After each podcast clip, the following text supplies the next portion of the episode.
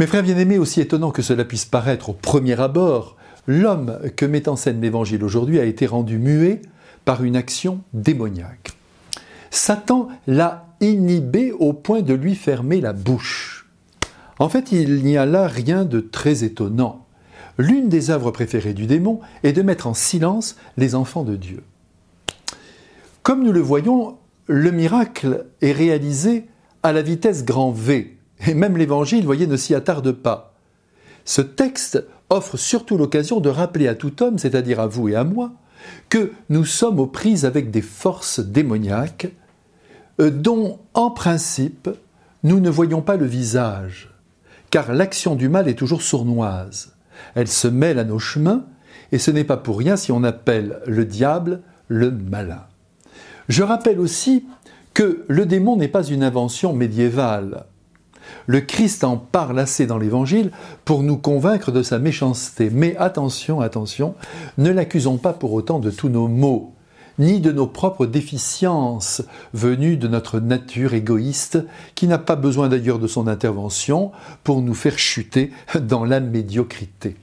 Chez les saints, en revanche, il intervient assez souvent, parfois de manière fracassante, car leur être ne quitte guère la pensée de Dieu et le démon les redoute, car les saints continuent parfaitement l'œuvre du Christ, avec un acharnement, avec une fidélité qui lui déplaise. Mais nous, en principe, il n'a aucune raison de nous attaquer, on est suffisamment imparfait à ses yeux.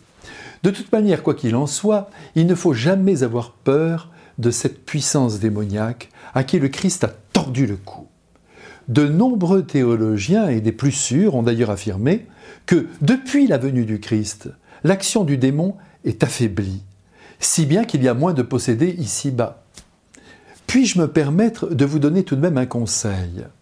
Ne pensez jamais au diable, ne vivez pas en fonction d'une possible intervention de sa part en votre vie, pensez plutôt au Christ, à Marie, aux bons anges qui veillent sur vous. Vivez dans cet univers positif, aimant, joyeux, et n'entamez jamais le dialogue avec le démon. Ça, c'est dangereux. Allons plus loin. Le Christ est accusé de chasser Satan par la puissance de Satan.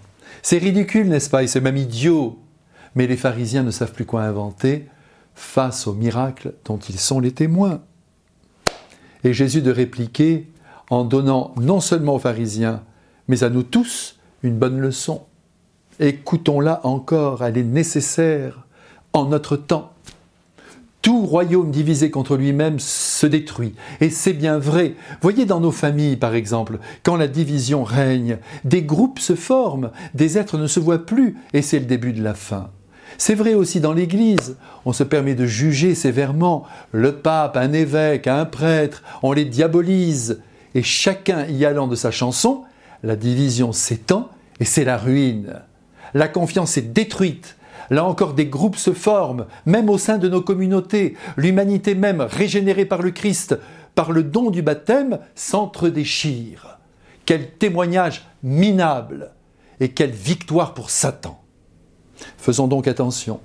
N'absolutisons pas nos points de vue, nos pauvres idées. Donnons à l'amour de triompher et par là, l'action du démon se révélera nulle. À bon entendeur, salut. Que Dieu maintenant nous bénisse, lui qui est Père, Fils et Saint-Esprit, et qui nous garde dans l'unité, et plus jamais dans la peur. Amen.